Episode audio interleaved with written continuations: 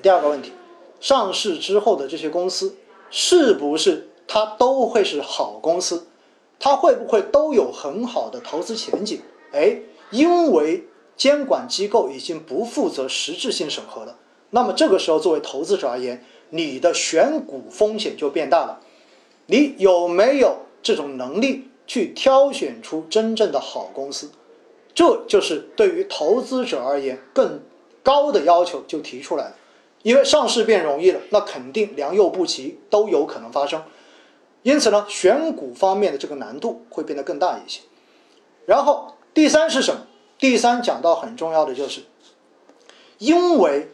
创业板的注册制推出之后，大家应该知道它中间有很重要的几个制度。第一，新股上市的前五个交易日是不设涨跌幅限制的，对不对？而且未来涨跌幅的这一个限制会从百分之十变到百分之二十。也就意味着，比现在的这一个波动的这个区间，现在是百分之二十的波动区间，正十到负十，变成了百分之四十，正二十跟负二十，也就意味着未来它的一个波动的风险会变得更大，尤其是日内波动的风险。那么在这个时候，你能不能把握住市场短期的这种机会？对于投资者的专业能力，应该说提出了更高的要求，跟前面的选股是一个道理。那这种时候还会有什么样的问题出现？没错，我刚才看到有人说了，很重要的一点就是未来包括 T 加零的这一种单单日内的单次 T 加零的这种试点，很有可能慢慢的也会逐渐的放开，包括未来股指期货做空的这种机制。很有可能随着市场慢慢的恢复，也会恢复到二零一五年股灾发生之前的状态。那么在这种时候，市场上面的工具变得越来越多了。而作为普通投资者，我们搞不搞得清楚这些工具该怎么用？知不知道对冲的工具该怎么来用？这对于所有市场参与者的专业能力都提出了更高的要求。那么在这个时候，你就会发现，因为我们知道，其实做空工具一旦出来之后，实际上就是把定价权直接交回给了市场。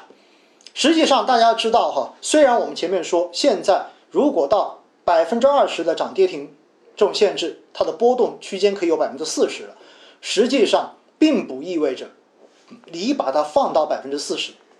它就真的每天都到百分之四十。因为你如果真正的把定价权交给市场，反而你会发现市场定价它会更加的理性。为什么？因为以前大家知道百分之十就有人专门炒涨跌停板，对不对？通过这种涨停板，然后不断的来吸引资金，不断的来骗散户入场，这种事情操作都有。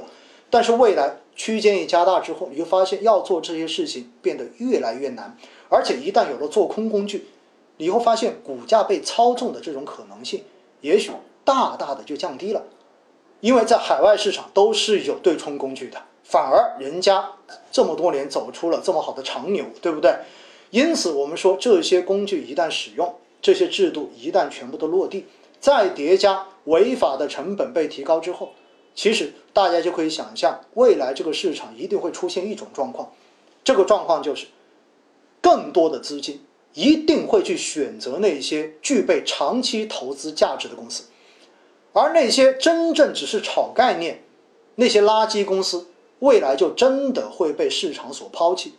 这说明什么问题？这说明未来实行注册制之后的市场，它的分化会变得越来越严重。就是好的会一直很好，会得到各种资金的追捧，但是差的有可能真的就一蹶不振。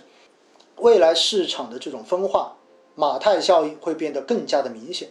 而在这个过程，其实说白了，大家有没有发现，它其实就是一个去散户化的过程？为什么？大资金跟大机构在市场中间的专业优势，以及它的资金规模优势会越来越明显，而且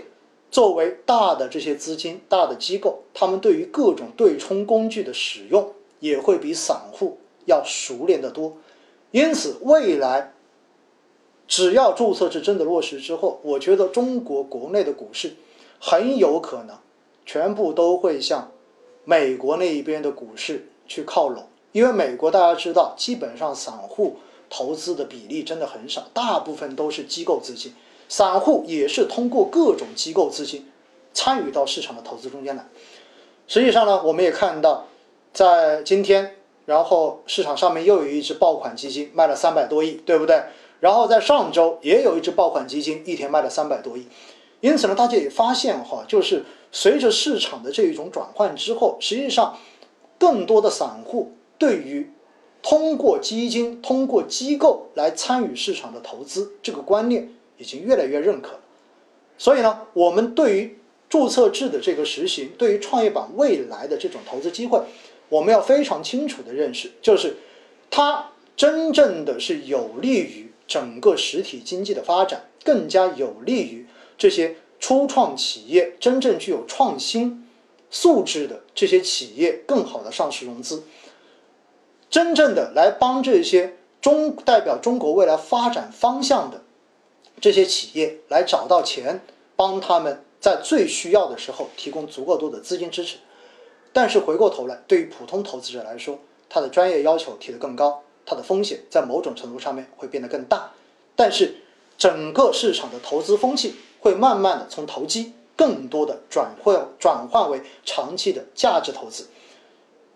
更多的可能不是在追求价差收益，更多的是追求跟优秀的企业一起长期发展，一起获得长期发展贡献的未来现金流的回报。